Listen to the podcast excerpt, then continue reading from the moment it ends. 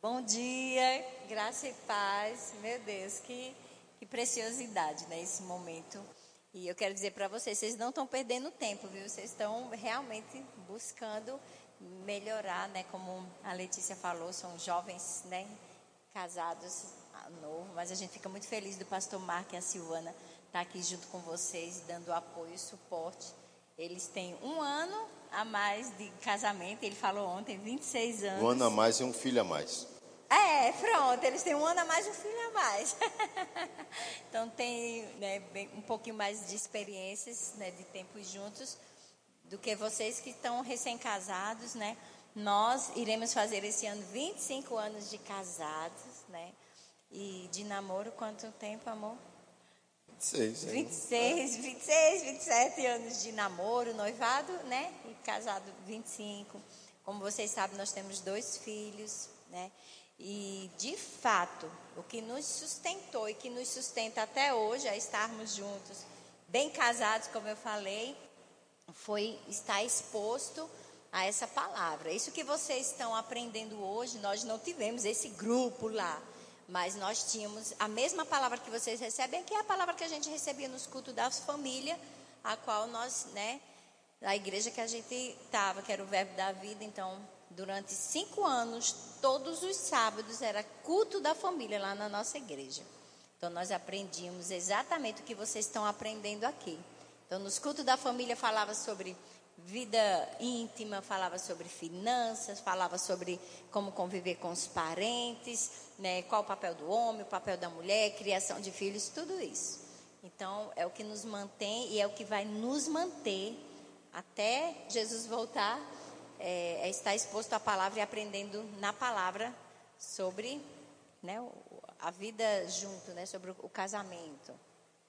Amém. E no ministério nós estamos há 19 anos, né, no pastoreio. E é, é, é, muito importante a gente compreender algumas coisas na linha da palavra de Deus. A, a primeira dela é quando você pensa nos discípulos de Jesus, como você vê esses homens? Como você vê eles? Como você imagina eles? De uma forma geral, nos filmes, eles se apresentam como pessoas maduras, homens maduros, né? Mas historicamente, os discípulos de Jesus eram jovens. Todo o mais velho deles era Pedro. E mesmo assim não tinha atingido 30 anos ainda. Ele, ele era bem jovem, então todos eram muito jovens né, jovem mesmo, ali 17, 18, 20 anos. Então, esses eram os discípulos de Jesus. A gente olha e vê homens velhos, e eles não eram homens velhos, entende? Eles eram jovens. Então, é, a juventude é uma força muito grande para a gente, para servir a Deus e estar tá, tá casado. Então, nós entramos sim, muito jovens, para casamos jovens, tivemos filhos jovens e entramos no ministério muito jovem. E o que nos ajudou foi entender, a, a, esse, primeiramente, entender que nós tínhamos um chamado. Né? E não tinha a ver com alguém dizer que tínhamos um chamado. Tinha a ver com nós entendermos que tínhamos um chamado. Né? E aí é, eu quero ver se essa manhã a gente pontuou algumas coisas para fazer você entender como seria ter família, desenvolver um chamado que a maioria de vocês né, estão desenvolvendo um chamado, ter família, desenvolver um chamado, sem comprometer um nem o outro. Né? Então, a primeira coisa bíblica que eu posso dizer é você entender o que a Bíblia fala sobre essa decisão. Né? É, a Bíblia vai falar que o, o jovem, o texto que lemos ontem, de 1 Coríntios capítulo 7, todo ele vai discorrer sobre casamento, sobre essa coisa do homem e da mulher. E lá no capítulo 31, 32, 33, o apóstolo Paulo vai falar algo interessante. Ele diz: O solteiro agrada só ao Senhor, mas o casado, ele vai se dividir entre a família e o Senhor. Então ele fala dividir, meio a meio. Ele, então não tem um como hoje só cuidar do Senhor. Eu tenho que ter minha família no Senhor, né? Já que agora eu estou assim dessa forma. E como equilibrar isso, pastor? Como fazer isso? A primeira coisa é você não servir a Deus por uma, um título, por uma posição, ou pelo próprio chamado. Você servir a Deus porque você ama a Deus. Porque se você não tivesse um chamado, você seria um crente fiel? Se você não tivesse um chamado, você seria aquele crente que todo o culto está na igreja para ouvir a pregação do teu pastor? Ou você só iria quando desse, quando fosse? Então, a primeira coisa que eu tenho que entender é que eu não vou à igreja porque eu tenho chamado, o pastor me deu uma oportunidade, eu estou no louvor, eu estou é, é, no departamento, eu sou líder disso, eu sou líder daquilo. Não. Eu vou à igreja com a minha família porque eu amo a Deus.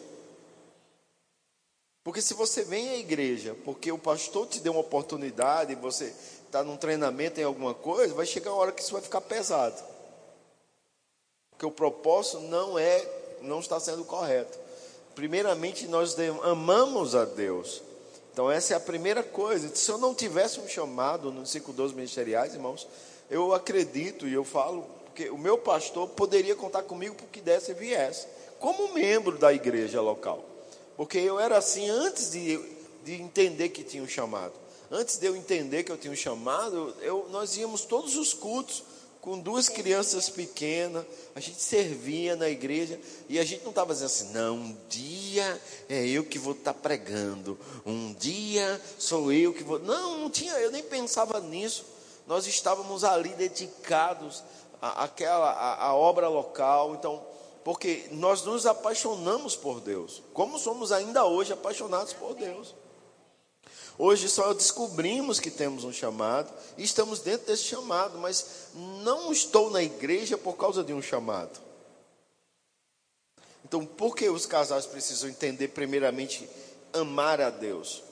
Porque se você é, usa o ministério como uma moeda de troca, vai chegar uma hora que você vai ficar insatisfeito. Porque vem pressões, vem dificuldades, tem momentos que parece que você não está avançando porque como uma planta que está crescendo, primeiramente a raiz está crescendo para baixo, ninguém está vendo. E se você está ali por aquilo, você se entristece. Eu já vi muita gente desanimar e perder as forças, porque ela queria é, é, uma, uma, uma posição, ela, ela realmente tinha um chamado, mas ela não entendeu que amar a Deus era a principal fonte da vida dela. E, e não é à toa que amar a Deus é o primeiro mandamento. A Bíblia trata o primeiro mandamento como amar a Deus acima de todas as coisas. E se você não tem cinco talentos, se você não tem dois, se você só tem um, você vai enterrar porque só tem um? Não, você tem que desenvolvê-lo. Então, amar ao Senhor vai fazer você desenvolver a sua vida dentro de uma igreja local, você tendo um chamado ou não.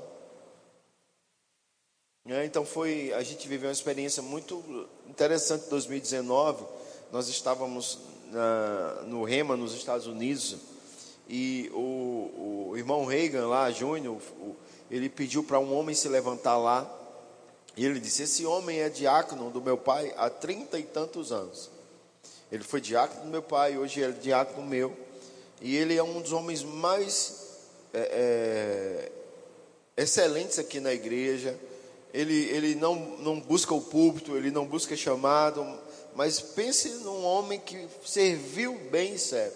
Ele entendeu o chamado dele. Veja, aquele homem não tinha um chamado no dos cinco dons ministeriais. Ele era diácono. Há 32 anos ele era diácono naquela igreja.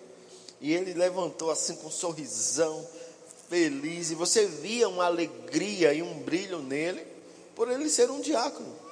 E isso é demérito de forma nenhuma, irmãos. Só estou mostrando porque às vezes a gente começa é, a gente que tem um chamado e a gente, a gente não colocar um equilíbrio de amar a Deus acima de todas as coisas, a gente vai começar a colocar esse chamado como evidência e não o amor pelo Senhor.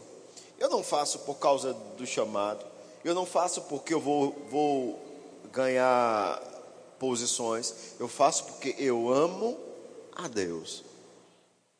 Porque na hora que ninguém te elogiar, e na verdade na hora que alguém chegar e criticar você, você continua fazendo porque você faz por amor ao Senhor.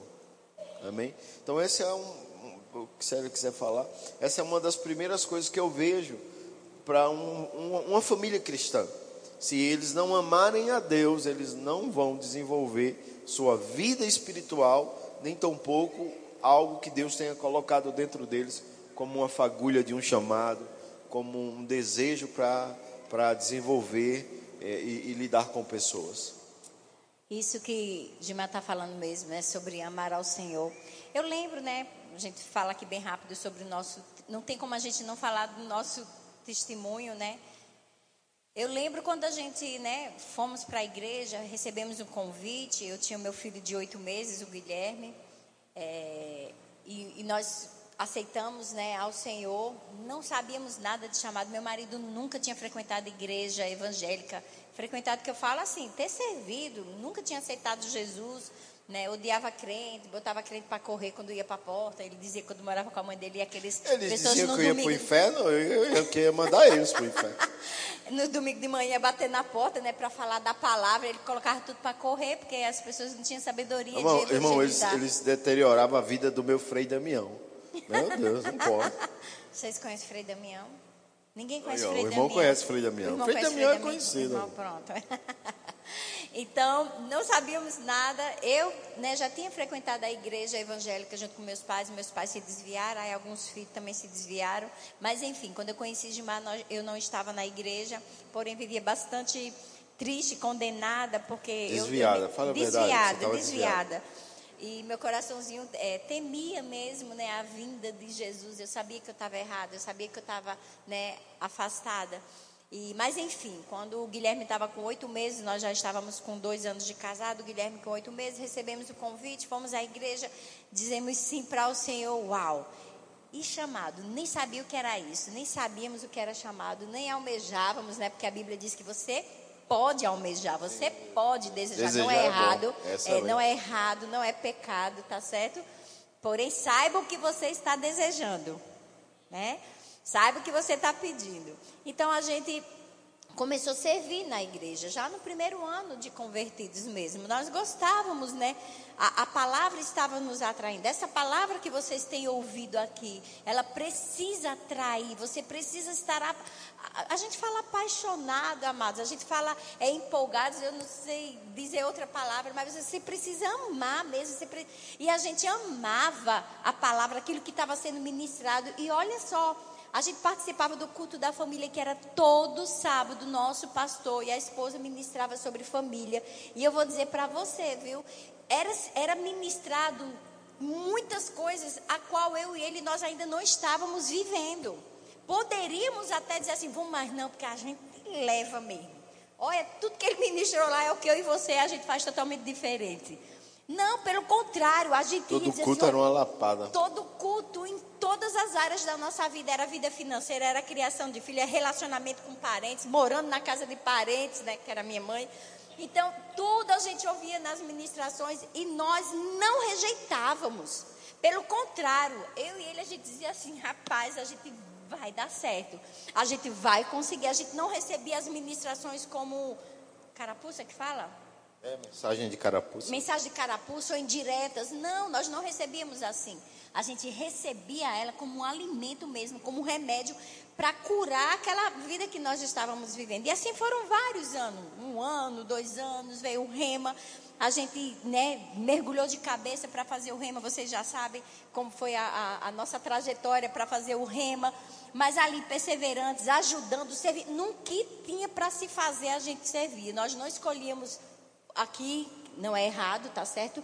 É importante, se você tem o dom e o talento para estar tá aqui em cima, eu digo no louvor, vá, tá certo? Mas assim, nós não buscávamos aqui, a gente estava sempre nos bastidores, ajudando nas faxinas, ajudando no departamento infantil servindo ao nosso pastor, Ismael ia muito na casa do pastor, é, se aconselhava, levavam doce, a gente ganhava um doce, aí vamos levar pastor, vamos. Então a gente ficou muito colado e nós não sabíamos que isso já era um, um, um chamado que queimava e ardia dentro de nós.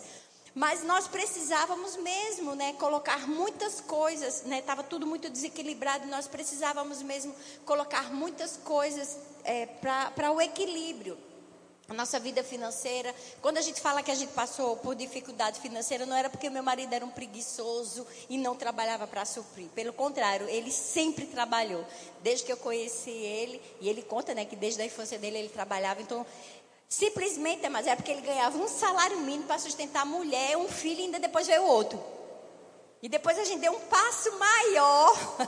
Moramos quatro anos na casa da minha mãe, no, lá no, no, quintal. E deu um passo maior para pagar aluguel. Então pensa aí, um homem de família. Vocês sabem o que é um salário mínimo, amados? Era um salário mínimo que ele ganhava. Você deve saber o que é o salário mínimo. Então nós passávamos dificuldade financeira porque era um salário mínimo para sustentar quatro dentro de casa. Então por isso que a gente passava, não porque ele não trabalhasse, trabalhava, se esforçava. Mas, amado, quando a palavra ela cai no seu coração, como, uma, uma, como a gente costuma falar assim, uau, caiu como revelação, como aquelas fichas de telefone. Ninguém aqui é do tempo de orelhão, né?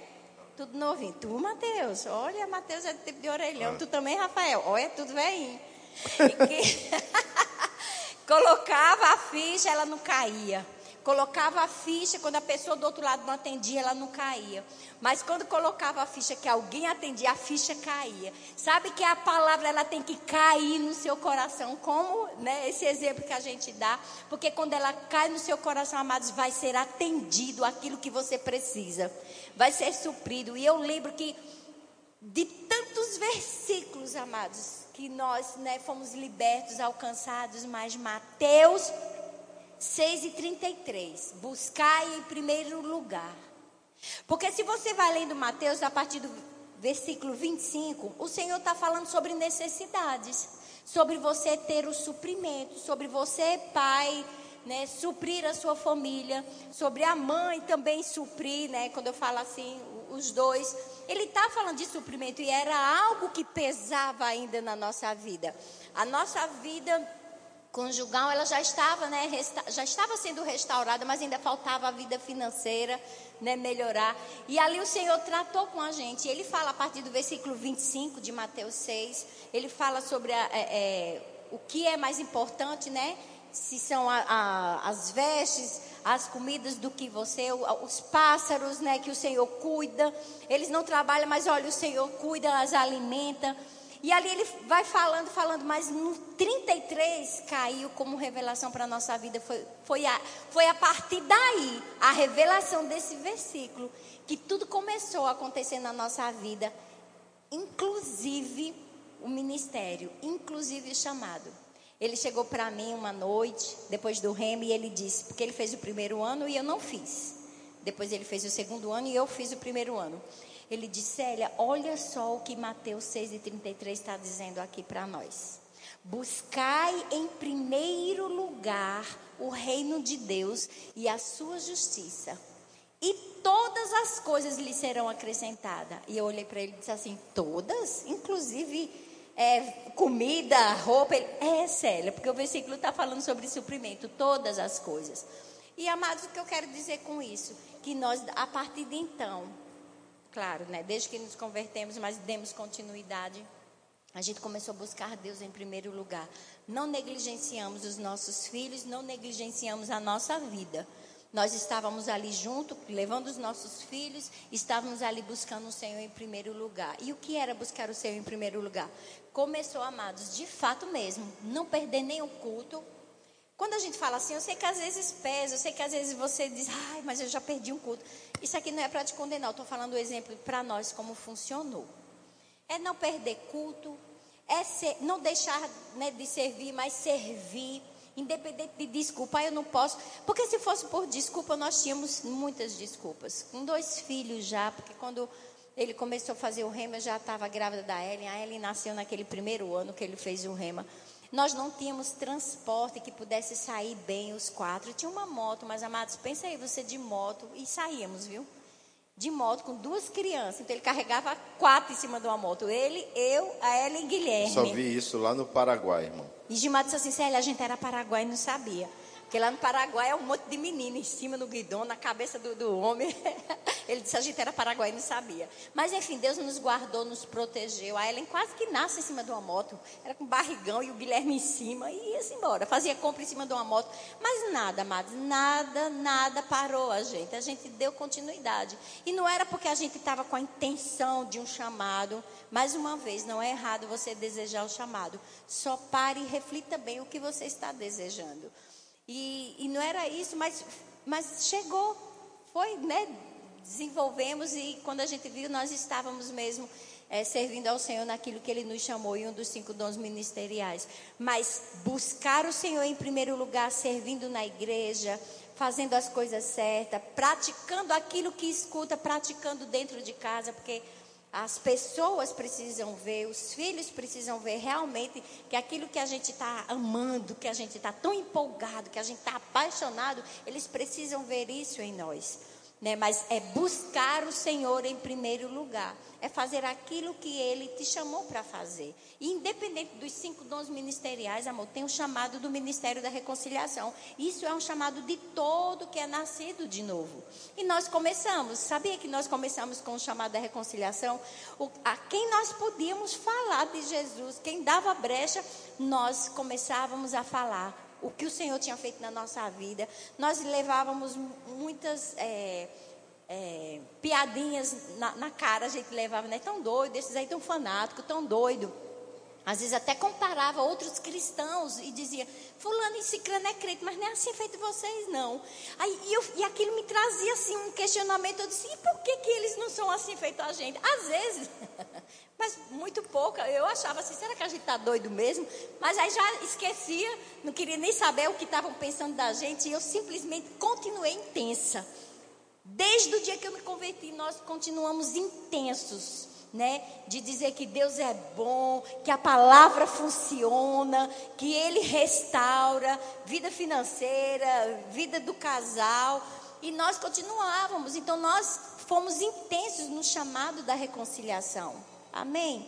E isso foi né, desenvolvendo e dei continuidade aí. É, como a questão que nos foi apresentada é, é conciliar é, família e ministério, eu subentendo que a maioria busca o ministério.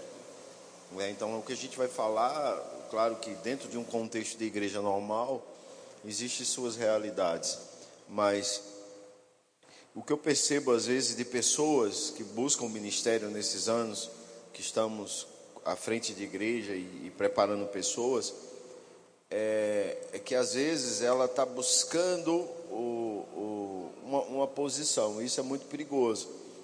Porque, da mesma forma que eu tenho que amar a Deus acima de todas as coisas, é, eu tenho que amar a, o ministério e a igreja local também. Eu tenho que amar o que eu estou fazendo. Ministério não é uma, uma, uma profissão que você vai chegar lá para ganhar dinheiro e ficar próspero. Hoje é, é, é muito bom, hoje tem muitos pastores prósperos. E talvez isso tenha despertado nas pessoas o desejo de entrar no ministério para ter aquilo que aqueles homens estão tendo. Né? E, e não, não é dessa forma. Quando eu entrei no ministério, eu, eu passei três anos servindo a igreja local sem receber salário. É, eu trabalhava no secular e era pastor de uma congregação e eu não recebia salário para isso. Entende? Então não foi por dinheiro que eu entrei no ministério. Né? Então eu não estou dizendo que é errado, irmãos. A Bíblia diz que todo trabalhador é digno do seu salário. Mas para para pensar. Você está escolhendo uma profissão para você. Você não quer uma profissão que não te pague bem.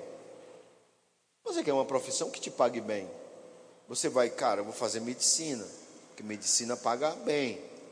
Mas aí você entra na medicina não porque você ama vidas, mas porque ela paga bem. E aí eu te digo, você não vai ser um bom médico. Não vai ser um bom médico. Você pode até ganhar dinheiro, mas você não vai ser um bom médico. Porque você não está na medicina porque você ama. Você está porque paga bem. Entende? Não é errado buscar a medicina porque tem um bom salário. Mas se você não ama aquilo, irmãos, passar noites e noites, a tua vida inteira, noites e noites, para socorrer pessoas, então vai chegar a hora que você vai cansar. Vai chegar uma hora que você vai dizer: Ah, Só atendo tal hora, tal hora, tal pessoa e tal pessoa. Se quiser assim. Você já tem dinheiro? Vidas não importam mais. Principalmente quando você chega na estrutura financeira que você deseja. Aquilo não importa mais. Você entende? E ministério não pode ser por posição que você vai ter, por honra que você vai ter ou por salário que você vai receber. Ministério tem que ser porque você ama, ganhando ou não ganhando, fazendo ou não fazendo, recebendo ou não recebendo, elogiado ou não elogiado, sendo criticado, perseguido, do jeito que for, você continua fazendo, porque é a tua paixão. Para para pensar se você está num, num, lugar porque você é obrigado a estar ali por causa do dinheiro.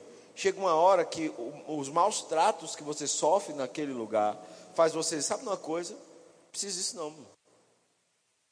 Mas quando você ama aquilo, você é maltratado, injuriado, e você continua. Vou dar um exemplo natural para você entender. É, eu não sei o que você gosta de fazer, mas eu gosto de pescar. Meu irmão, a gente passa cada humilhação às vezes, que a gente está lá pescando, o cara, rapaz, está fazendo o que aí? Não, só um anzolzinho aqui e tal. Você sabe que isso aqui é propriedade particular, né? Então, é, isso aqui, eu posso pescar aqui? e você ficar lá se humilhando para pescar. Você entende? Porque aqui não é uma coisa assim, rapaz, vou fazer isso não, tô, ah, uma humilhação, eu estou aqui me submetendo, vou ali pedir para o homem para jogar um anzol ali. Ele, se, não, o pescador não pensa se ele vai se levar um chincão, se a pessoa vai dizer, ah, passa dessa, passa é hora de. Não, a gente quer porque a gente ama, entende? O cara ama, ele, ele não liga se o cara vai xingar ele, se não vai.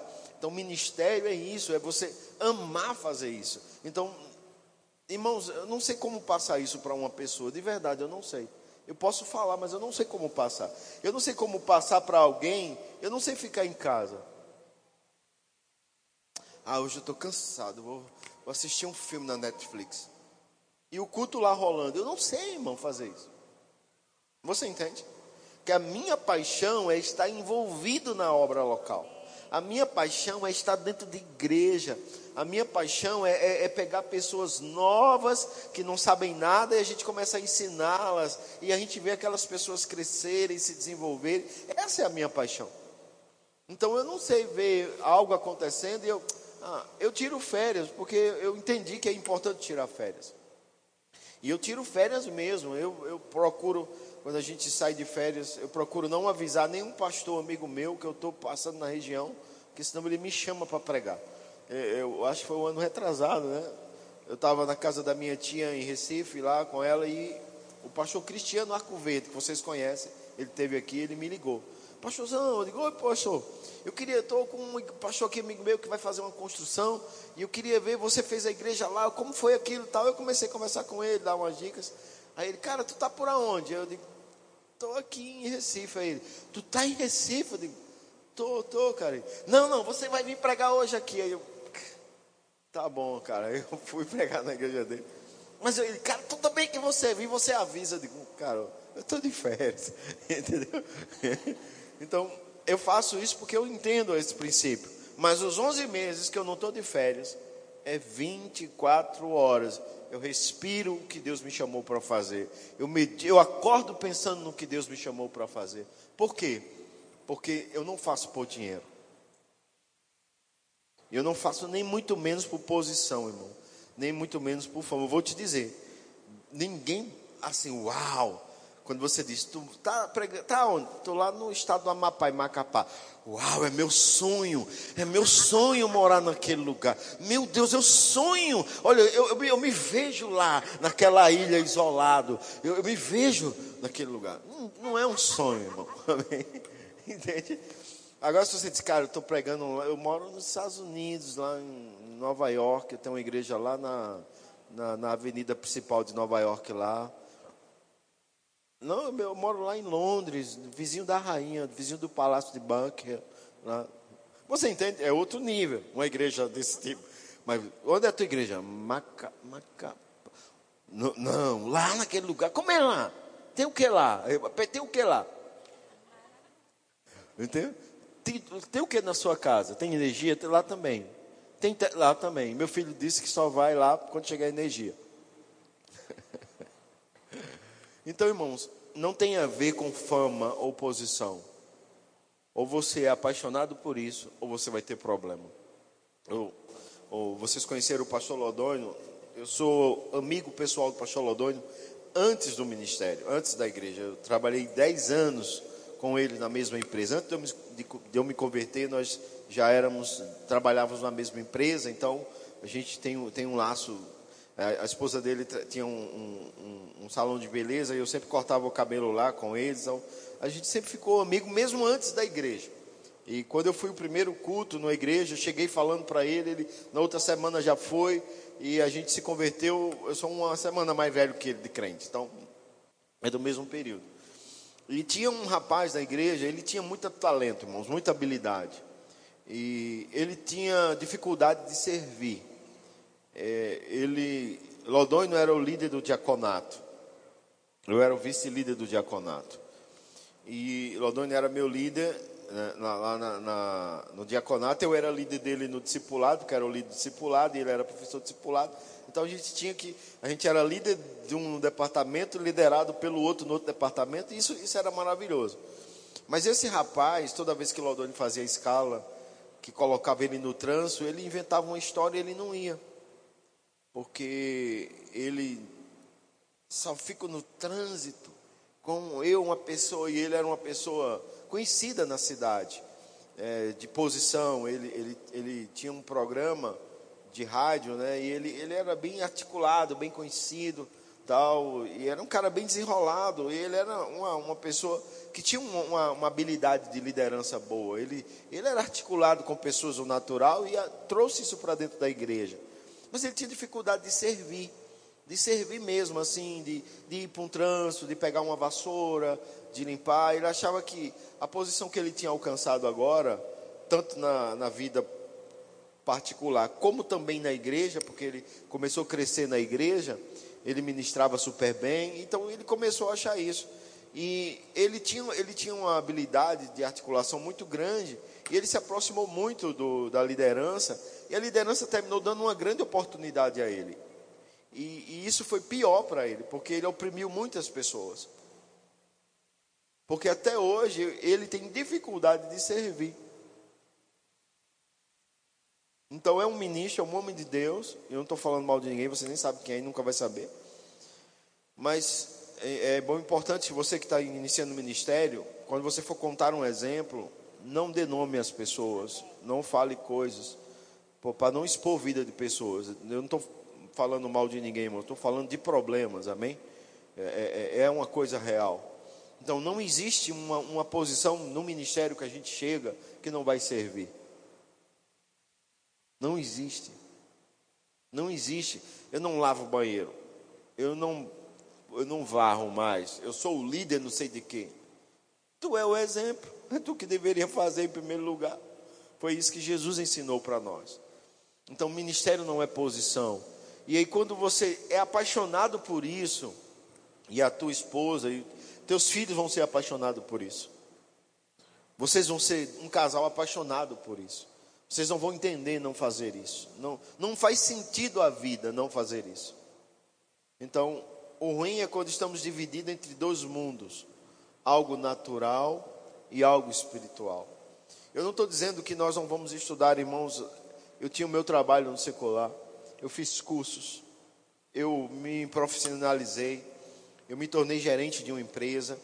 Eu estava eu tava no, na igreja, quando eu me tornei gerente da empresa, eu também assumi a congregação de uma igreja. Então eu não deixei de correr a minha vida no secular porque era o que me sustentava. Eu não, não deixei de, mas eu não permitia que essa vida no secular atrapalhasse aquilo que Deus tinha para mim. E também não permitia que a minha vida na igreja atrapalhasse a minha vida secular. Então a gente precisa ter essa, essa, essa, essa habilidade de não permitir que o trabalho vou levar as coisas da igreja pra, no trabalho para ler. Não, não é correto. Não é correto. Porque lá é o seu trabalho. Você tem que dar um jeito de fazer isso fora de lá. Ah, eu tenho muita coisa do trabalho hoje, vim fazer em casa. Não, não é correto.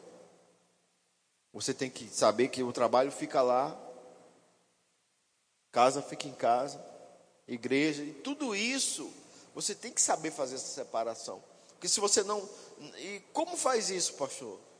É como eu eu estou falando, eu, eu, não tenho um, os 10 os dez pontos. Da, da, eu nem sou bom com essas coisas, né? De 10 leis disso, 10 S disso, 5 Z daquilo, de, entendeu? Eu respeito quem faz, maravilha, mas eu não tenho essa habilidade não. Então eu só posso te dizer que ou você encontra o ponto de equilíbrio para isso, ou você vai ter problema. E por mais que alguém te diga, irmãos, você é que tem que encontrar o ponto de equilíbrio. Porque é você. Alguém vai dizer, ah, eu acho que você deveria fazer isso. É, mas ele não está sofrendo a pressão que você está sofrendo. Eu estou contando experiências minhas, mas pode ser que você esteja passando coisas piores ou não, nem tanto. Então, não, não, a meu exemplo só vai te ajudar, mas ou você encontra esse ponto de equilíbrio para você administrar igreja, trabalho, tua vida e outra, minha vida social para mim, digo eu, é, é o ministério. Eu não me vejo noutra vida social, irmãos. Minha vida social é o ministério. Minha amizade é a igreja. Eu não me ah, meu melhor amigo é uma pessoa do mundo, pastor, é uma bênção ele. Não me vejo assim, irmão. Amém? Eu não me vejo como o melhor amigo do mundo. Eu não me vejo no mundo, ah, graças a Deus que eu estou com isso aqui. A igreja é uma benção, mas isso aqui é o que. Não, eu não me vejo assim. Eu não estou falando sobre não jogar bola. Eu não estou falando sobre não praticar um esporte. Eu fiz isso, irmãos.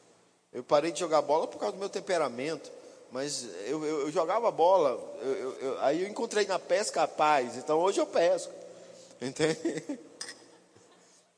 Mas é, é, eu não deixei de fazer essas coisas, mas eu tive que encontrar o ponto de equilíbrio. E isso, quando eu encontrei esse ponto de equilíbrio, era saía do trabalho, tudo ficava lá, não comentava nada em casa do trabalho. Eu preciso conversar, preciso desabafar com a minha esposa. Cara, ela não vai entender. Ela não vai entender. Aí a mulher passou o dia também, quer desabafar algumas coisas porque tem que desabafar com o marido que não conversa com ninguém, não conversa com ninguém. Mentira, está conversando consigo mesmo. Passa o dia conversando consigo mesmo. Você, você quer alguém para ouvir também, não é errado, irmãos. Não me entenda mal. Marido, escute sua esposa, esposa, escute seu marido, isso é bíblico, é bênção de Deus. Mas quando a gente joga essa pressão dessa forma, a gente vai trazer danos a outra pessoa. A gente tem que entender tudo. Então, eu escuto a minha esposa, ela me escuta, mas a gente tenta, dentro do ministério esses anos todos, a gente tentou não trazer problemas. Quando a gente saía da igreja, que chegava em casa, a gente chegava em casa. A gente não levava os problemas da igreja para casa. A gente não, não, poucas vezes sentamos na mesa para resolver problemas de igreja. Os problemas de igreja eu resolvia na igreja. Eu vinha para a igreja, eu vinha para o gabinete, eu resolvia os problemas da igreja na igreja. Em casa, eu vivia o pai, eu vivia o marido. Então isso é, foi o que foi o ponto de equilíbrio para o meu ministério. Entende? Então eu não eu não ah, eu não é, eu nem eu nunca nem deixei de brincar com os meus filhos porque eu, eu alegava que eu ia orar. Faça esses meninos calar a boca aí porque eu estou estudando, o pastor me escalou para pregar. Nunca fiz isso. Nunca fiz isso. Muitas vezes eu estava lá, ia pregar e Papai, brincar de cavalinho, Guilherme Hélio, meu Deus, me ajoelhava e os dois montavam nas minhas costas, eu ficava correndo dentro de casa com eles. Mas eu ia ter que pregar, mas eu não, eu não comprometo. Esses, eu, irmãos, se você não encontrar o ponto de equilíbrio, você vai ter problema. Porque é uma falsa, desculpa eu usar essa expressão, mas é uma falsa espiritualidade. É uma falsa espiritualidade.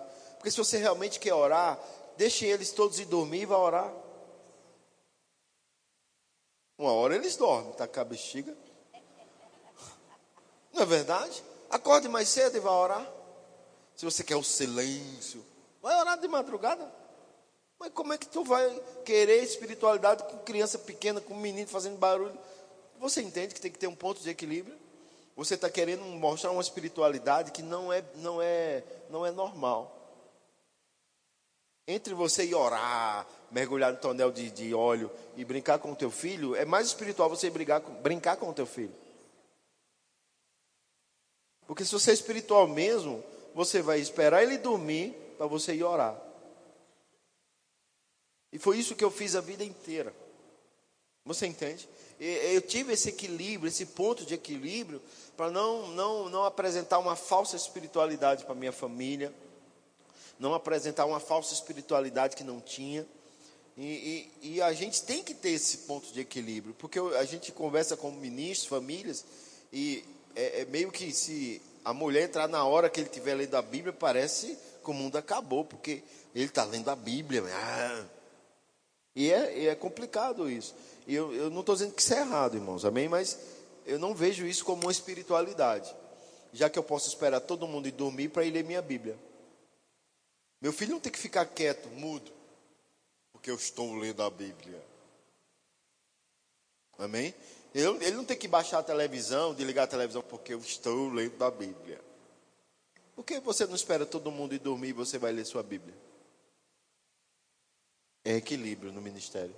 E isso que ele está falando, eu, meu Deus do céu, a pessoa mais próxima dele, né, presenciou tudo isso. Quando a gente se converteu em 99, é, foi a gente se converteu em 99, fez o, e ele começou o remo em 2000. Ai, ele derrubou minha Bíblia e o celular. Ó, quando a gente se converteu em 99, eu lembro disso. Ele trabalhava, né, no secular normal. E ele lia a Bíblia, começou a ler mesmo a Bíblia. Toda sexta-feira ele tirava para não dormir, mas ele lia a Bíblia quando eu estava dormindo com os meninos. Porque, amados, fica tão chato e às vezes é tão chato. Às vezes tem homem que é muito chato, fica muito chato, fica exigindo é da mulher. espiritual demais. Fica espiritual demais. Aí a mulher se chateia, tem hora que diz assim, eu não quero mais nem para a igreja, as crianças também. Então, tem que ter esse equilíbrio e essa sabedoria. Isso que ele, isso que ele está falando é muito sério mesmo. E, e, a gente nunca, ó, por isso que Guilherme e a Ellen nunca se chateou com a igreja. Teve uma fasezinha do Guilherme, porque ele se envolveu no jogo lá, do futebol. Acho que ele, ele levou achava... uma bolada forte. levou uma bolada na cabeça. Teve a fasezinha do Guilherme de 12 até 15 anos, que ele mergulhou de cabeça, que vocês sabem do testemunho dele, né? Pai, vou tentar tudo na vida. O que não, se não der certo, aí é que eu vou ser pastor. Pronto. então Guilherme queria ser jogador, aquela coisa. Então teve só aquela fasezinha que ele mergulhou demais, se aprofundou demais no futebol, só queria estar viajando, viajou muito para São Paulo, aquela coisa toda, mas só isso. Mas amando sempre ao Senhor, a Ellen do mesmo jeito, nunca se chatearam de vir para a igreja, né? Se, se, às vezes estava cansado, mas vinha, a gente não deixava né, que eles ficassem, mas nós nos esforçávamos para não sermos chatos. E olha, isso que Gilmar está falando é tão sério, tão importante, isso cabe para você, homem. Todos aqui são casados, vocês são o chefe da família, vocês são o cabeça. Então a responsabilidade, amados, de manter o equilíbrio é do homem mesmo. Nós, esposas, somos as auxiliadoras, não que nós não possamos também ter essa, essa dedicação, esse, é, é essa conduta, né, de estar tá também lendo, orando, mas em casa, desde que seja algo, né, de cada um mesmo, não é? A gente nunca ficou assim, bora, agora é hora de orar, vamos, vamos, vamos, temos que orar, pega aqui na minha mão e vai ter que orar os dois. Às vezes as coisas aconteciam bem, bem, bem espontâneo, bem espontâneo mesmo. Então, nós sempre deixamos que as coisas acontecessem bem, bem espontâneo. Mas eu orava, eu lia a Bíblia nos meus momentos. Eu tinha duas crianças pequenas, né? Então, nunca tive, naqueles momentos, eu não tinha funcionária. Então, eu tinha que fazer tudo. Ele super compreensivo também. Não chegava em casa, né? Descendo a lenha, porque não tinha almoço pronto, porque não tinha roupa lavada. Eu digo, vira do avesso, vista do outro lado. É, é um jeito. não Pega deu para lavar hoje. Vira pelo contrário, veste de novo. Então, assim, eh, buscávamos isso, porque, amados, ser cristão é ser uma nova criatura mesmo. É de fato o que a Bíblia diz. Aí, ser cristão, nasceu de novo e ter as condutas de quando você não era crente maltratando a esposa, sendo estúpido, maltratando o filho, a esposa maltratando o marido. Isso, meu Deus do céu, isso não é um bom testemunho. Então nós sempre nos esforçávamos. Eu sei que talvez vocês vão estão pensando aí, nossa, então vocês sempre eram assim. Não, amados, tinha sim os momentos do, dos conflitos, mas era algo bem menos. E a gente trabalhava e nos esforçávamos para não ser constante. Então, assim, a gente não viveu uma vida, né, brigando, discutindo, dizendo coisas. Não, a gente se esforçava. Se naquela semana brigou três vezes na semana, na outra a gente se esforçava para brigar duas, na outra se esforçava para brigar uma, na outra se esforçava para brigar uma vez no mês, quando se levantavam nas circunstâncias. Mas nós procurávamos que a vida no Senhor e depois, principalmente quando assumimos e entramos no ministério, no chamado, né, em um dos cinco dons ministeriais. Está lá em Efésios. Se você não sabe quais são os cinco dons ministeriais, está lá em Efésios, capítulo 4, a partir do versículo 11. Então, quando nós entramos, aí sim que nós procurávamos mostrar para nós, ele mostrar para mim que era bom, que era gostoso, que é, que é agradável. Sabe, marido, você tem que passar para sua esposa que servir ao Senhor, que está em um dos cinco dons ministeriais, assumir aquilo que Deus né, chamou você para assumir, que no nosso caso foi assumir uma igreja, é gostoso. Então ele me ajudava muito. Quando ele percebia que eu estava debaixo de pressão, de circunstâncias, parece que as coisas não iam acontecer, ele é que me puxava e dizia: Célia, Mateus 6 e 33 funciona. A gente está buscando o Senhor.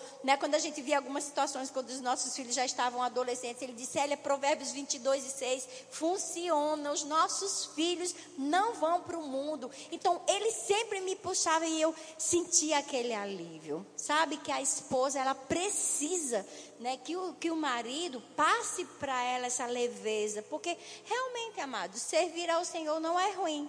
Servir ao Senhor é bom. E uma, se não foi um dos cinco dons ministeriais, ou no chamado da reconciliação, ou você servindo aqui na igreja, ou você vindo para a igreja, mesmo que trabalhou um dia inteiro, mesmo que né, é, estudou, às vezes tem pessoas que estudam, faz faculdade ainda, mas não deixe de, de cumprir, de, de, tem tempo para tudo. A gente passou isso para os nossos filhos, tinha tempo para tudo. As pessoas pensam que a nossa vida, desde que a gente se converteu, que os meninos foram crescendo, e que a gente fala né, que era ir para o culto todo dia. Realmente, quando tinha os cultos, a gente ia para os cultos todos os dias. Quando estávamos para servir, nós servíamos. Mas nós tínhamos o tempo com eles, de qualidade. Gilmar trabalhou 10 anos numa empresa sem tirar férias, mas ele nunca me proibiu, ele proporcionava né, que eu tirasse férias com os meus filhos. Até que um tempo ele disse: não vale a pena eu não tirar férias, tá? Eu vou começar a tirar férias e eu vou também viajar com vocês. Aí foi bem melhor, né? Chega o sorriso dos meninos ficavam bem maiores. Então, ele se esforçava para isso. Outra coisa também que eu lembro, é, a gente, nós não fomos religiosos e quantas famílias chegavam para nós com dificuldades, com problema, porque criaram os filhos debaixo de religiosidade. Então nós não criávamos os nossos filhos né, com religiosidade, tipo, não pode ir para o parquinho, não pode ir para o cinema, no final do ano não pode ter árvore de Natal porque é pecado, né? Vocês sabem que, infelizmente, existem as religiosidades. Então, eu tinha árvore de Natal na minha casa, naquela bem pequenininha que eu comprava na feira, mas eu tinha. Assistimos comprava... Harry Potter.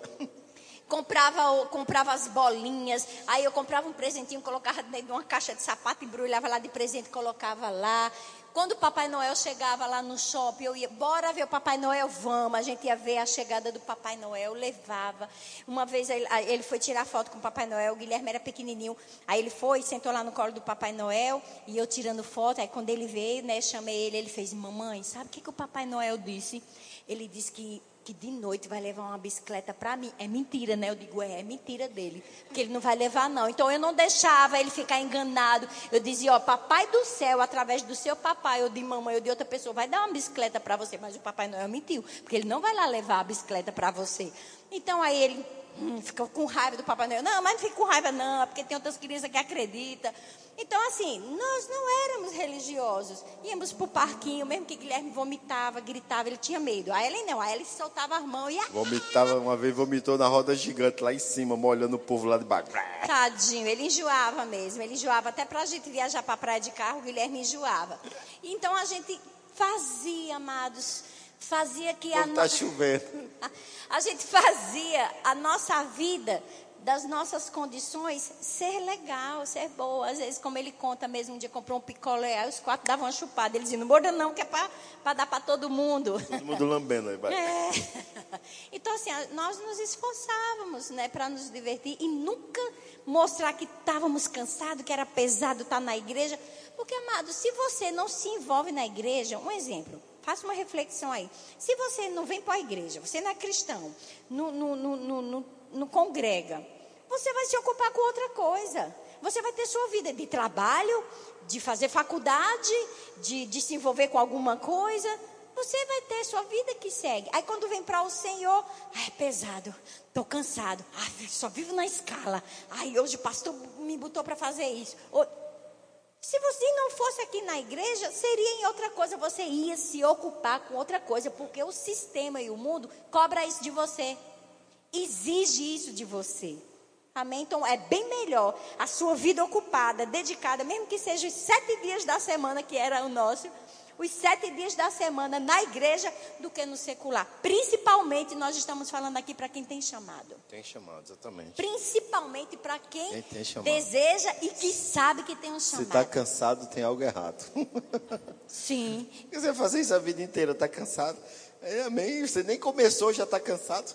Né? Então, não, não pode estar cansado. Porque, como você falou, o chamado não é posição, não é destaque, não é holofotes. É servir as pessoas. É servir, é servir. Nós nunca podemos estar cansados. As pessoas nos interrogam muito: como que vocês estão bem, cuidando. Porque essa aqui foi a, a agora lá em Macapá, está sendo a quarta igreja, né? É. Que nós estamos à frente, que nós estamos assumindo. Só a quarta igreja. Ai, vocês ficam tão bem, tão bem no canto e depois sai, né? Como que é isso? Aí eu falo para elas assim, amados, é obedecer, porque o mais importante é você obedecer ao Senhor. Segundo, não é você escolher o que você quer fazer, porque se você escolhe o que você quer fazer, então você não está obedecendo o ID do Senhor. Então é você ir. Outra coisa é porque nós amamos a, a, as pessoas. Nós estamos indo não por lugar, por condições físicas, porque, amados, se a gente não for, não for ter uma renda fixa, ainda assim eu acredito que nós não vamos morrer de fome. E nem vamos andar luz. nós vamos ser supridos, porque nós temos a plena consciência daquilo que Deus nos chamou para a gente fazer, nós estamos fazendo. Eu tenho essa plena consciência, mas glória a Deus, eu louvo a Deus, porque as nossas igrejas são prósperas. As nossas igrejas amam cuidar dos seus ministros. A nossa igreja, o nosso ministério que eu falo, eles amam suprir, eles não deixam que as famílias que estão à frente da igreja passem por necessidades. E vocês sabem, né? Nós não trabalhamos, os pastores que ficam nós integral na obra, no secular. Trabalhando no secular, calma. a nossa renda vem da igreja. Então, o pastor local, ele recebe da renda. Né? A renda dele vem da igreja mesmo. Mas, amados, nós não buscamos isso. Para nós, quando você entender o seu chamado, aquilo que arde no seu coração, em um dos cinco dons ministeriais, e nós estamos falando né, do, do pastoreio. Quando você entender isso, amados, você vai passar por cima de qualquer circunstância, qualquer barreira que quer parar você, porque você ama ver as vidas restauradas. Aquilo que um dia um casal fez por nós. A gente entendeu quando o Senhor acionou o chamado dentro de nós. A gente entendeu, a gente diz: Pai, eis-me aqui. Nós iremos fazer, iremos para onde o Senhor quiser que a gente vá, por causa das vidas. Então, aquilo que fizeram por nós, agora é a nossa vez de fazermos. E nós temos feito isso né, em quatro igrejas, lá em Caruaru, Ponta Porã, aqui e agora em Macapá. E o prazer, amados, eu quero dizer isso para você, como meu esposo falou assim, não tem como dizer para você o que é ter prazer. Eu não tenho palavras, só sei dizer para você que quando você tem prazer, em fazer algo, naquilo que Deus lhe chamou para fazer, amados, é muito bom. A gente vê realmente vidas restauradas, as pessoas entendendo, né, que o Senhor ama, que o Senhor restaura. Então é isso que a gente tem feito, é isso que nós entendemos. E dentro desse processo, às vezes acontece o que aconteceu comigo no início. Havia um chamado muito forte no meu coração, mas Célia não se via no chamado. E não estou dizendo que todo homem e mulher, os dois têm que estar no chamado. Não estou dizendo isso. Mas os primeiros anos de Célia, ela não se via no chamado. E eu já me via fora de, de, de Caruaru, eu já me via fora daquela cidade. Eu, eu fazendo o primeiro ano do Rema, Deus falou para mim que eu não ia viver lá em Caruaru.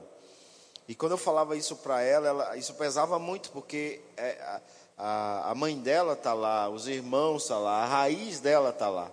E, eu sabia, a minha ideia, na minha cabeça natural, era terminar o rema com ela e ir embora. Essa era a ideia natural minha. E, e primeiro ela engravidou, então ela não conseguiu fazer o rema no primeiro ano. Aí no segundo ano do rema, eu estava fazendo segundo ano, ela primeiro, e, e todo um processo com criança pequena, recém-nascido, e todo aquele processo. E eu era muito ativo na igreja na época. E eu sou da turma pioneira, então você faz tudo, você é monitor, é aluno, é tudo. E quando terminou o Rema, a diretora do Rema chegou para mim e disse: Gil, eu quero você no Rema, eu quero você trabalhando no Rema, agora tal. E aí era, era uma decisão, porque eu tinha a decisão de estar no Rema, e a gente viveu o mesmo sofrimento do meu segundo ano, de não ter quem cuidasse dos nossos filhos, ou Célia fazer o Rema em paz. E aí foi claro para mim: fique em casa.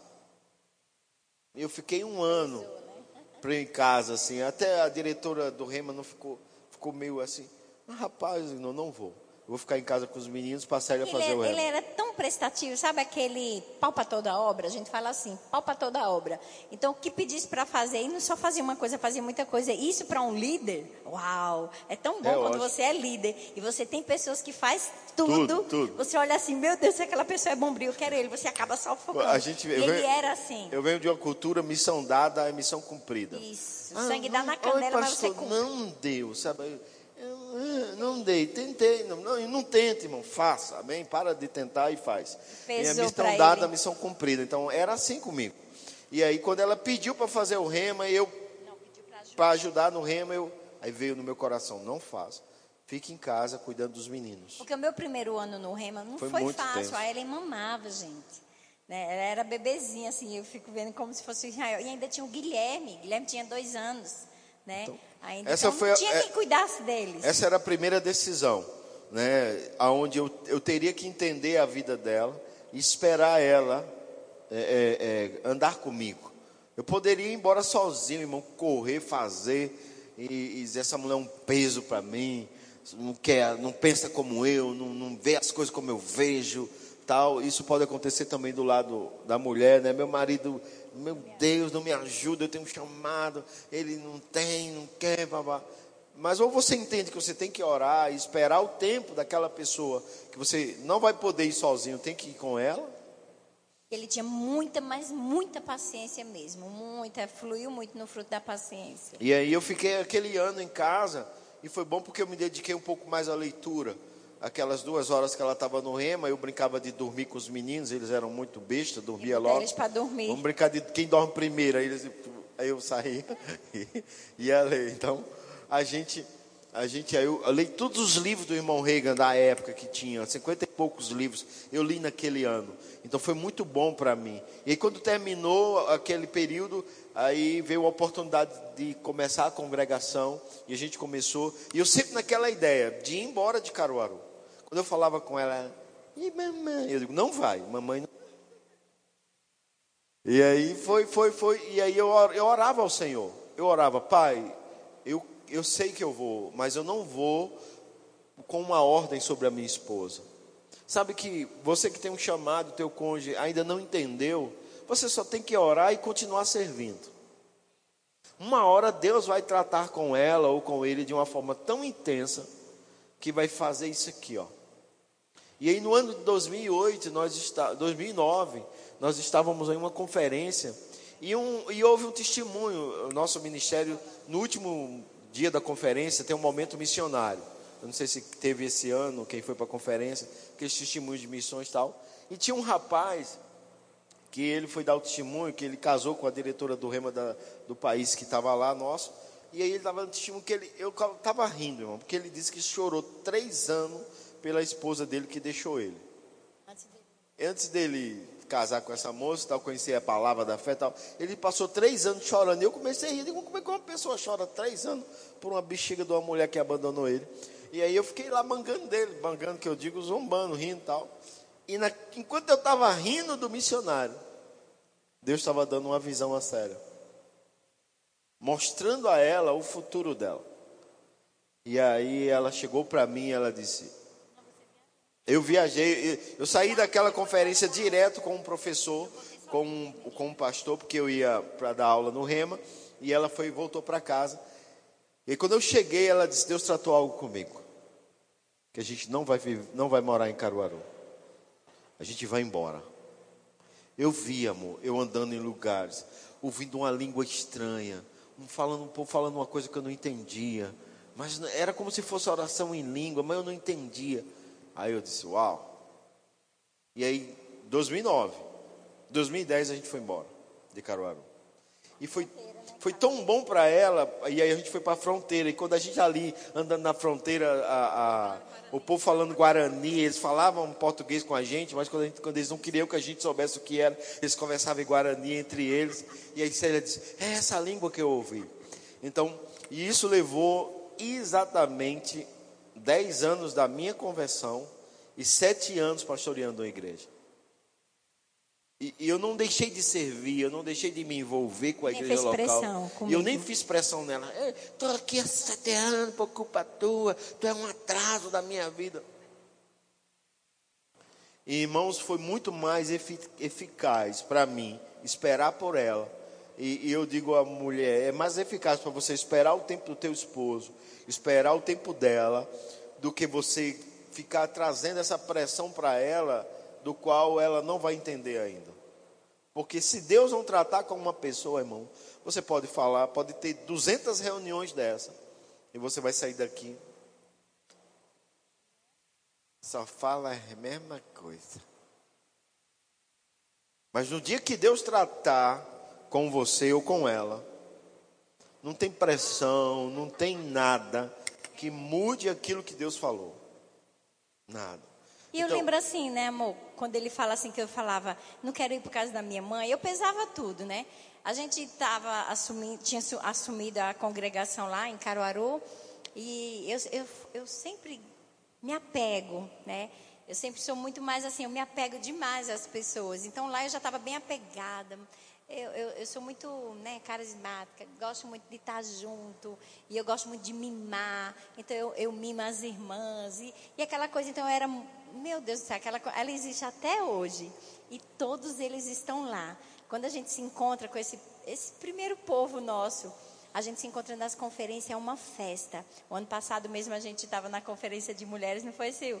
Aí estava lá, a caravana dessa primeira igreja, me chamaram para tirar foto, todas elas lá, do mesmo jeitinho, aquela, aquela mesmo, aquele mesmo amor a gente ainda sente. Então eu era bem apegada, eu ainda estava trabalhando o desapegar. Então eu amava aquela congregação, era uma congregação, e hoje é igreja, né? Mas eu amava, eu servia, eu lavava, eu fazia tudo. A gente, a gente fazia kit de café da manhã e de manhãzinha a gente ia para casa dos irmãos com um pote de Nescafé, uma bolsa de pão e uma manteiga. Era, era, uma comunidade bem humilde. Era uma comunidade então, bem humilde. Se a gente fosse tomar café com eles, não tinham café. Eles não tinham. Então a gente levava o pão, levava a bolacha, levava o Nescafé. De moto, né? Era só esquente a água. A gente dizia assim, irmã, esquenta só uma água. Mas aquilo era tão precioso para eles. No dia das mães, a gente fazia os kitzinhos das lembranças das mães, botava nas costas na moto ia levar para cada um. Então, assim, era aquilo que Deus né, mostrava para a gente fazer com eles, a gente fazia. Então, eu amava, eu era muito apegada a eles. E eu pensava no sofrimento deles. Até que ele dizia, Célia, não cria raízes. Deus, quando Deus está nos chamando para outro lugar, eu dizia assim, mas eu vou. Para onde você for, eu vou. Eu não sou sua auxiliadora. Só que ele disse que quando eu falava assim, eu vou, eu sou sua auxiliadora. Para onde você for, eu vou. Aí ele disse que aquilo ainda não era o sinal. Que na hora era... que eu apertar, irmão, vai ele dizer, disse... você que me trouxe para cá. Ele disse que eu ia conheço, reclamar, conheço, eu ia mesmo. Eu conheço, conheço mesmo. eu me conheço, quer dizer, eu me conheço como eu era. Então foi assim, foi assim. Então foram sete anos. E quando completou esses sete anos que eu tive essa experiência lá, meu Deus, foi rápido demais. Pedi perdão a ele, pedi perdão ao Senhor. Mas sabe que o Senhor não condena? O Senhor não, não me condenou, não. Porque eu passei esse tempo todo para entender que nós não iríamos ficar lá toda a vida. Né? E, e, chegou o dia de nós sairmos e foi tão rápido, fácil. Existe só esse sofrimento né, do, do, do se desconectar do, do, de se separar. Mas a gente foi, então, assim foi em cada igreja que o Senhor tem nos levado. Então, precisa muito, né? Você é homem, né? Você é cabeça, né? principalmente reconhece o chamado de um dos cinco dons ministeriais. Você precisa ter sabedoria com a sua esposa, com seus filhos. Você precisa ter paciência, né? Você precisa agir com, com prudência, é, não debaixo de pressão, porque debaixo de pressão Talvez tanto a mulher como o homem, se fizer pressão para o ministério, talvez um dos cônjuges pode recuar. E ele pode fechar o coração para o resto da vida, no que se diz respeito a obedecer o chamado do Senhor. E isso vai ser muito ruim. Então vale a pena esperar e vale a pena agir. E esse esperar não é sem fazer nada. Nós temos que aprender a esperar fazendo a coisa certa. Temos que se esperar servindo na igreja local, envolvido com a obra local, naquilo que Deus nos chamou. Então, quando saímos de Ponta Porã, foi debaixo de uma direção. E nós viemos, viemos para Sinop, e Sinop não está como está hoje, irmãos. Sinop eh, passou dois anos sem, sem poder me pagar salário. E ela pensava, como é que a gente vai viver? Como é que a gente vai fazer? Eu digo, Deus vai suprir. Mas a igreja de Ponta Porã, por dois anos, nos sustentou aqui. Então, quando no, quando no final de 2020, o Senhor falou claramente ao meu coração, no, não, no início de 2020, quando começou o ano, até eu falei para o Guilherme que estava em, em, em, Campina Grande fazendo escola, ele falou, pai, é, o que é que o senhor acha? No, encontrei com o Guto, o Guto pediu para Guilherme ficar lá. Guto, ele disse, Gilmar, cara, tem como deixar Guilherme aqui com a gente?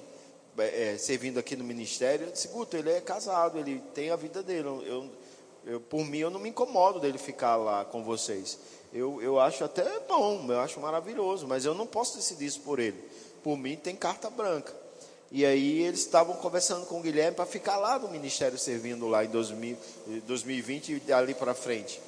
E aí, quando foi no final de 2019, a gente foi lá, eu fui conversar para buscar ele e tal. E aí ele disse: Pai, é, Deus está falando comigo para voltar, mas o ministério está pedindo para mim ficar. O que é que eu faço? Eu digo, cara, a decisão é sua. Você é um homem agora casado, adulto, você decide. Mas o que é que o senhor me aconselha? Eu digo, oxe, eu, eu quero você lá, porque você é meu filho, mas ao mesmo tempo eu não, eu não perderia uma oportunidade do ministério me chamando para estar aqui, eu não perderia essa oportunidade. Então, dos dois lados é bom. Então agora você só tem que ser guiado. Porque não é a escolher entre Jesus e Genésio, né? É entre Jesus e o Espírito Santo. Então, você. entre Jesus e Genésio não tem muito. Apesar que as pessoas escolhem Genésio, né? Mas. É, não tem muita opção. Então, não é uma quando os dois são bons. Né? É, quando um é bom, o outro é ruim. Os dois eram bons para ele. E eu disse. Eu disse, mas deixa eu lhe falar uma coisa.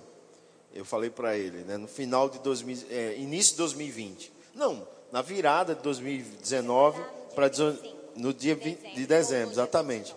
A gente voltou de carro. Deixa eu falar algo para você. Se você estiver voltando porque você quer ficar comigo, esqueça, porque eu não vou ficar em Sinop. Deus está me inclinando para sair. Ele, o senhor é louco? O senhor construiu aquilo? Eu, digo, eu não construí nada para mim. É do Senhor. Então, eu só estou lhe avisando que se você estiver voltando para querer me servir lá, esse servir vai ser pouco. E aí passou, eu falei com Célia, Célia, ah, não sei o que, amor, vê o que, que tem no teu coração. E aí passou 2020 inteiro, eu não deixei de servir, não deixei de fazer, e aquilo muito forte no meu coração. Falei com o meu supervisor, que ainda era Rosilon na época, para a gente, ó, amor, não dá para ficar, mas fiquei 2020 ainda. Aí veio a pandemia, veio tudo, eu, eu, mas eu ia embora no final de 2020. E aí veio a pandemia, veio tudo. Aí 2021 isso foi apertando, apertando, e eu falando para ela, ela. Mas Deus já tinha dito que e sim. E Deus já tinha dito, mas ela estava resistindo. E quando ela disse sim, quando ela disse eu vou para onde você for, aí chega Guilherme. Dalila está grávida. E agora? O nosso neto. Então, irmão, sempre você, diante de grandes decisões, você vai ter grandes decisões naturais para tomar. Eu nunca imaginei que eu ia ter que tomar grandes decisões naturais novamente. Eu disse, amor, Deixa esse menino feio que vai nascer, que eu chamava de feio, porque eu não Ele tinha é mais visto lindo ainda. Né? do universo. É bem assim, não. Você viu o tamanho da orelha daquele menino já? Parece com a tua. A mãe dele disse ontem que tentou a orelha. E aí a gente pa- para para pensar, irmão, são decisões que eu não tomei sozinho. Se você está no ministério com a tua esposa, tem um chamado, nunca se toma decisão sozinho. E nunca se toma decisão arrastando alguém para dentro de algo que ela ou ele não quer ir agora. Você tem que ter a sabedoria de esperar. Ah, pastor, enquanto eu espero, vidas estão morrendo. Então vai e morre lá com eles. Porque, irmãos, qual é a prioridade? Quando, quem aqui já fez algum curso de primeiros socorros? De quem aqui já fez? Qual é a prioridade?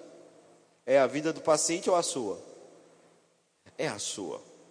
Você tem que olhar o ambiente, se aquilo é segurança para você, para você dar o atendimento. No avião, qual é a primeira instrução? Bota a máscara em quem? Em si mesmo. Depois dos seus filhos. Você pode pensar, mas meu bebê, seu bebê não é prioridade, mãe, porque se a senhora desmaiar, morre você e ele. Então, priori, veja você se você está bem, e aí você bota a máscara. Então, a prioridade não é as vidas que estão se perdendo lá, irmãos. A prioridade é a sua vida com a sua família. E aí você vai entender isso. Então, como ministro que já estou há um bom tempo e tendo ainda de tantos anos no ministério, tendo que tomar essa decisão, como tomei é, esse, o ano passado para esse ano, eu digo a você, não pode se tomar essa decisão sozinho. Tem que estar junto. E aí conversamos até com a Ellen nós conversamos. E ela também tinha a mesma instrução, a mesma direção. Então eu vou dizer para vocês, não, não, não, não há um crescimento e um avanço se você não tomar essa decisão com ela e com ele, junto, como família. Ah, mas ele não quer agora. Espera. Vale a pena esperar para ir com segurança do que tentar ir agora, porque Deus está falando e você trazer um dano para sua família. Eu já vi muita gente trazer dano, porque não teve a paciência de esperar. Só são fases que vão passar, amém? É, a gente já, acho que a gente já está encerrando essa parte, né? Acho que vai vir perguntas, mas uma coisa mais importante, né? Que a gente sempre fala, né? Aquela colocaçãozinha bem básica. Primeiro lugar está o Senhor. Em segundo lugar está a sua família. Em terceiro lugar, né? Vem o seu trabalho, para você suprir sua família. Em quarto lugar, você servir na igreja, né? e por aí vai. Mas quando a gente fala assim, em primeiro, em segundo lugar a família e depois o trabalho, para você que tem o chamado, o ministério é um trabalho, é o seu trabalho, né? Então é, é tá muito bem ligado, né? Família e a igreja, família e o ministério tá bem, tá bem juntinho, tá bem ligado, porque elas andam junto.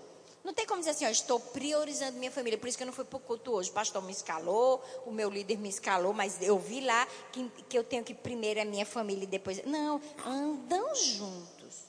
Porque o sucesso na minha família e no ministério, a qual nós né, dizemos sim, está muito ligado a isso. A família, a gente anda junto. Então, estamos juntos na igreja, juntos servindo, a família está ali junto. Né? Ah, mas e o tempo de descanso? E o tempo... Amados, tem tempo para tudo. Você administra. Administra o tempo de sair, o tempo de férias, o tempo de ir para o cinema, o tempo de ir no, no shopping. Porque, irmãos, não são todos os dias que tem culto aqui.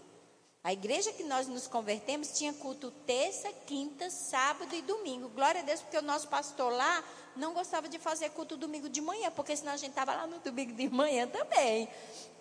Mas, e claro, né, quando a gente começou o rema, a gente mergulhou de cabeça. Então era segunda, quarta e sexta no rema, terça, quinta, sábado e domingo na igreja. Mas ainda assim a gente conseguia né, administrar o tempo. Tinha um momentozinho rapidinho de ir né, no, no, numa sorveteria. De... E uma, e como eles estavam junto com a gente, quando saíamos para lanchar com os irmãos, aí ia todo mundo. Então, para eles era um tempo de lazer, mas eles estavam ali com a gente. Quando o pastor chamava para a gente ir para casa, né, para ficar lá só tomando refrigerante com bolacha, eles estavam lá junto, mesmo que dormia lá pelos tapetes, pelos colchão, mas eles estavam ali junto. Então, assim, família e ministério, família e igreja anda bem juntinho. Não tem como, não, hoje não é tempo de ir para a igreja.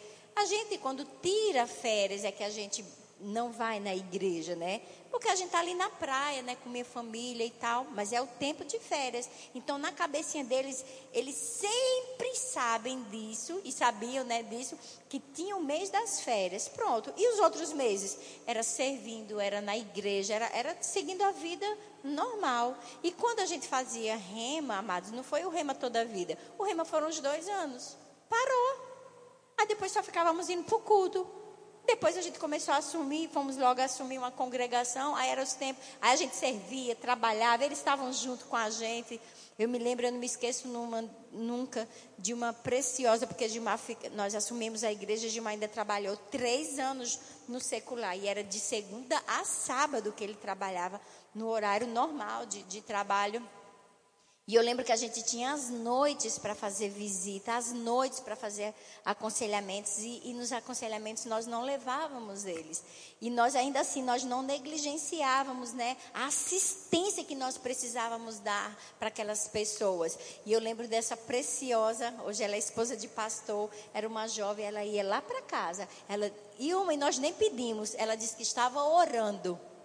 Orem, e, jovem. Orem, ela estava orando e o Senhor disse Vá para a casa do pastor ficar com os filhos, porque eles precisam ir fazer visitas. Aquilo foi impressionante, porque realmente nós estávamos querendo ir fazer as visitas, né? A gente ia, na medida que podia, levava os meninos para a casa da minha mãe, mas essa jovem fez isso durante muito tempo. Tinha os dias bem certinho da gente fazer visita, e ela estava lá e brincava, se divertia com meus filhos lá em casa.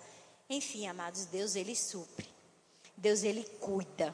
Tem graça para você fazer aquilo que Deus te chamou. Tem graça. E eu vou dizer para você: não é pesado, é bom. Agora, é pesado quando você não faz. Quando você não obedece, parece que tem uma trava. Mas quando você obedece, tem graça, tem refrigério, tem diversão, tem recompensa.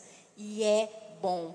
Quando eu disse sim, desde aquela visão que eu tive, que agora toda vez que ele diz, Deus está falando comigo, Deus também já falou comigo, aí eu, uhum, Deus também falou comigo, vamos embora. Então, para nós, o maior prazer hoje da nossa vida é dizer sim e obedecer ao Senhor naquilo que Ele tem para nós. É rapidão, não, tá, não tem muito a ver com o assunto, mas um segredo para crescer significa você colar com a tua liderança e com o teu pastor.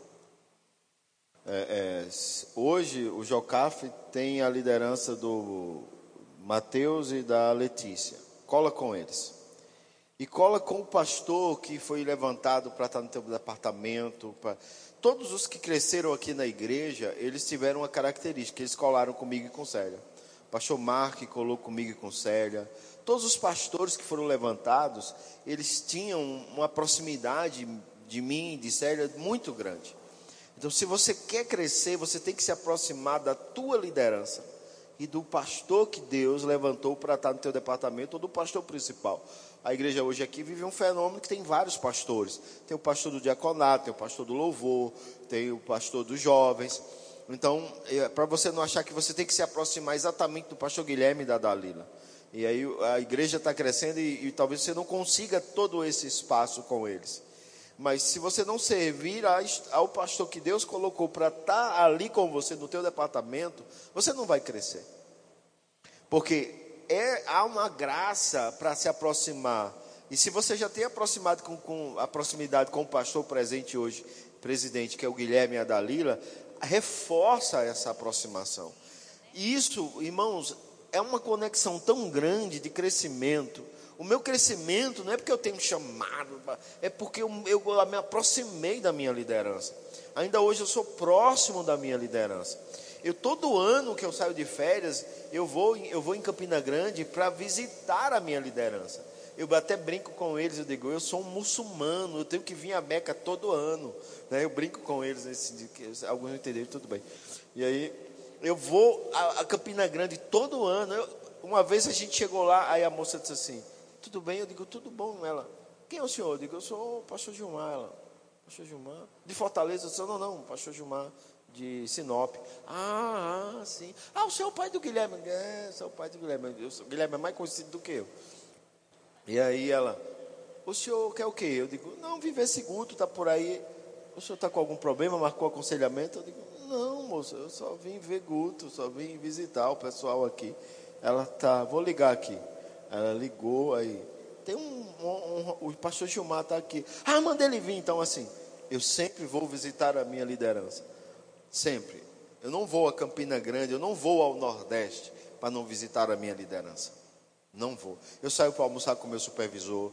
Eu, eu, eu faço, é, porque para eles, irmãos, é muita coisa. Então, se eu não fizer isso, se eu esperar, pastor não me ligou, pastor não me convidou. Irmão, para para pensar. Ele é sozinho para cuidar de todo mundo. E você tem que se aproximar. Você entende? Então, quem tem muitos filhos vai entender. O filho que vai mais para o colo é mais ninado. Não é verdade? Aquele que fica, você não gosta de mim, você só gosta de fulano. Não, filho, eu gosto de você também. Eu não, não passa mais em mim, não. Então tá bom. Fica aí. Mas aquele que chega, se aproxima, se abraça, ele é mais de nada. Não é porque o pai gosta mais dele, é porque ele fez o quê? Se aproximou. O filho que o pai diz assim: Meu filho, faça isso, ele faz. Ele começa a ter mais benefício do pai. Aquele, quero, não sei o quê, tudo eu, tudo eu. Então, ele para de ter benefício. Então, você precisa se aproximar, irmãos, da sua liderança. E nunca vai ser bajulação, porque tem pessoas que eu falo do que chegam para nós e assim, a gente até quer, mas eu fico pensando que o povo vai pensar que é um puxa-saco ou que, amados, quando a gente se aproximou da, dos nossos pastores, nunca, eu nunca deixei que, que esse veneno de Satanás viesse para a minha mente, que eu estava buscando os nossos pastores, porque a gente estava almejando alguma coisa, cargo, porque éramos puxa-saco, nada disso. Eu simplesmente amava, eu queria servir no que ela estivesse precisando, seja na casa dela ou que fosse na igreja. E a gente servia em tudo, todos os departamentos que a gente podia servir, a gente servia e sem pensar, né? que era estava puxando um saco, estava bajulando, não faça isso, não pense assim. Só sirva mesmo de coração. Caso se você estiver buscando para ter um, um, cargo, então realmente não busque eles não. Fica aí na sua. Mas serve mesmo, vale a pena. Quando uma pessoa tá, tá quando um pastor é, é um líder, pastor presidente, ele tem muitas coisas, amados. Tem muitas coisas para fazer, tem muitas responsabilidades. E se tiver pessoas para aliviar um pouco as cargas, né? Vai ser benção Muito demais bom. e você vai ser retribuído quando você se aproxima dos, dos, seus pastores, né? Nós temos vários pastores aqui. Quando você se aproxima dos pastores, amados, você aprende, você cresce, você você adquire tantas coisas, né? E a gente está ainda falando sobre chamado, amém? Sobre ministério, né? Então se você se queima no seu coração, se arde no seu coração o chamado do ministério, pega essas, esses tópicos. Se aproxima. Vocês que foram para a conferência de ministros, e sempre que vocês que estão aqui tiverem oportunidade, quem nunca foi, tiver oportunidade de ir para alguma conferência do nosso ministério, seja conferência de homens e mulheres que acontece em Campina Grande, seja conferência de ministros que acontece em Brasília, em Campina Grande, em São Paulo, agora no Sul, vai, vale a pena. Você vai ver toda a nossa diretoria. Hoje está lá o Guto, né, como presidente do ministério. Vocês sabem que o presidente era o nosso pastor Bande, mas ele está lá com o Senhor a Mama Jane ainda está aqui conosco, graças a Deus. Mas Guto, quando ele se converteu, ele não entendia nada de chamado, ele não, não, sabia nada de chamado. A única coisa que tinha no coração dele, sabe o que era? Eu vou servir a esse gordinho americano. E ele foi ser, sabe o que? Motoqueiro. Motoqueiro do pastor Bande, ele teve compaixão, porque o pastor Bande ele sofria ainda um pouco, né? Não entendia muito português e, e brasileiro, estava querendo, né, se aproveitar daquele americano. E Guto disse não, se compadeceu, disse assim, eu vou ser o office boy, motoqueiro dele. E ela servia ele para pagar as contas de luz, para o pastor Bando não ter que ir pagar, porque naquela época não era igual hoje que paga tudo pelo celular. Guto ia somente para isso, para ir varrer o quintal, para ir ajudar naquilo que ele precisa. Guto estava solteiro ainda, ele e Suelen tinham se convertido, eram solteiros, mas decidiram ir servir. E olha, olha no percurso, né, desse caminho todo o que que aconteceu. E nós não estamos aqui falando porque, uau, vocês estão então de olho, porque ele hoje é o presidente. Não é isso, amados. Primeiro, primeiro do que olhar hoje para Guto como presidente, eu não vejo. Eu olho para Guto quando ele decidiu servir o pastor Bande como motoqueiro para pagar a conta de luz dele. Eu olho servir. Acho que deve pesar mais no, no nosso coração, né? É o servir, é o estar disponível para aquilo que que a, que, que a obra precisa, que o ministério precisa, que aquele líder está precisando, porque as outras coisas Deus se encarrega de recompensar. E a recompensa de Deus, eu sei, eu sei do que eu estou falando. A recompensa de Deus, ela vem para as nossas vidas com coisas que dinheiro não pode comprar e nem pagar. Nunca nos faltou nada, amados. Nunca nos faltou nada. Nós somos supridos. Hoje, desde quando a gente disse sim para servir na igreja local. Amém? E quando a gente entrou no, no ministério para assumir igrejas, que é o que hoje Deus tem feito conosco, ainda continua né, o suprimento de Deus em abundância nas nossas vidas. Então, vale a pena. Não é pesado, não é ruim. Amém? Glória a Deus. Então, se aproxima da tua liderança, serve a Ele com alegria, faz o que você foi levantado para fazer. É, eu lembro que um, meu pastor uma vez foi morar numa casa muito grande, a jardinagem, tudo, piscina, tudo, e, ele, e quando ele foi morar lá, eu vi que ele tinha dificuldade para manter aquela casa arrumada. E eu, eu disse, rapaz, eu vou cuidar da casa do meu pastor. E eu ia lá, eu podava as árvores, eu cortava grama, eu limpava a piscina, eu, eu cuidava dos cachorros dele. E ele não pediu para fazer isso. Mas aí aquilo eu vi que, que ele ficou impactado com aquilo.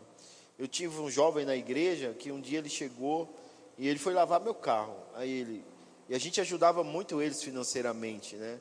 Eles eles estavam fazendo medicina e, e, só ele fazia, só a esposa trabalhava, ele não podia trabalhar porque ele fazia medicina. Isso foi lá em Ponta Porã. E a gente ajudava muito eles, assim, de, de muitas formas que a gente podia. E um dia ele chegou e ele chorando disse: Pastor, eu, eu não posso lhe ajudar em nada, mas eu posso fazer um negócio eu vou lavar seu carro toda semana. Aí ele ia lá para casa toda semana, uma vez só para lavar meu carro. Ele disse: Eu não tenho dinheiro, eu não tenho nada, não posso nem ofertar na igreja. Mas eu posso fazer um negócio. Eu vou lavar seu carro toda semana. E, rapaz, ele hoje é médico. E, e bem sucedido. E toda vez que ele sabe que eu estou em algum lugar, que ele está, ele, ele me liga, ele faz um churrasco, ele compra picanha de 400 reais, irmão. Só para dizer, agora eu tenho, venha comer picanha. E é uma festa, porque eu vi aquele jovem, sem nada, irmão, sem, andando numa moto, sem farol, sem documento, sem nada, com a esposa. Pense numa, numa situação. E eu vi aquele jovem prosperar, servindo na igreja, só porque ele diz assim: Eu vou lavar o carro do pastor. Eu não estou dizendo que você tem que lavar o carro do seu pastor, amém, irmão? Preste atenção. Estou falando mandar, do servir. Lave. A importância do servir. Entende? Ele se aproximava lá de casa. E quando eu estava fazendo qualquer coisa, ele chegava. Eu disse, cara, tu tem algum, algum, algum cano lá na tua casa? Porque toda vez que eu acendo a churrasqueira, tu chega. O, o cheiro da fumaça. Pastor, eu sou um menino guiado. e eu brincava com ele porque ele passava na minha casa toda tarde, tomava café, tudo. Não era peso para mim, claro. Ele tinha, ele era bem responsável. Ele, quando ele vinha que eu estava com visita, quando ele via que tinha é, alguma situação, ele não era inconveniente, ele, ele, ele ia embora tal. Mas ele ia lá, irmão, só para ver como é que eu estava. E ele, ele, eu vi aquele jovem, e ele nem é do Ministério Verbo da Vida, tá? Ele nem é da Igreja Verbo da Vida. Ele, o pai dele é pastor, a, a, esposa dele também, o pai dela é pastor, e, e, eles são de outro ministério. Mas o tempo que ele me serviu em Ponta Porã foi algo sobrenatural. Ele não fez o rema, ele não tem rema, ele não tem, ele não é do nosso ministério, mas eu vi aquele jovem em uma atitude de servir, crescer de uma forma sobrenatural. E quando ele saiu de Ponta Porã, ele tinha casa própria, ele tinha carro, ele como prosperou como fazendo medicina. Em quatro anos ele prosperou de uma forma sobrenatural, só porque ele decidiu servir. E hoje eu sou livre para falar isso, porque eu nem moro aqui. Você nem vai poder vir, vir lavar seu carro. Não, não. Você tem o carro do pastor Mark para lavar, você tem o carro do pastor Daniel para lavar, você tem o carro do pastor Guilherme, você tem a grama do pastor Mark para ir cortar, a piscina dele para ir limpar, você tem a grama lá do pastor Daniel para ir. Não tem grama lá, não é, Daniel? Mas tem o cocô do cachorro dele para ir limpar. Você tem muitos pastores aqui para você servir, irmãos. A questão é você servir. Amém? É, vai servir, você vai ver o que, que Deus vai fazer em um ano, dois anos na tua vida. É sobrenatural. Amém? Depois você me conta se isso funciona ou não.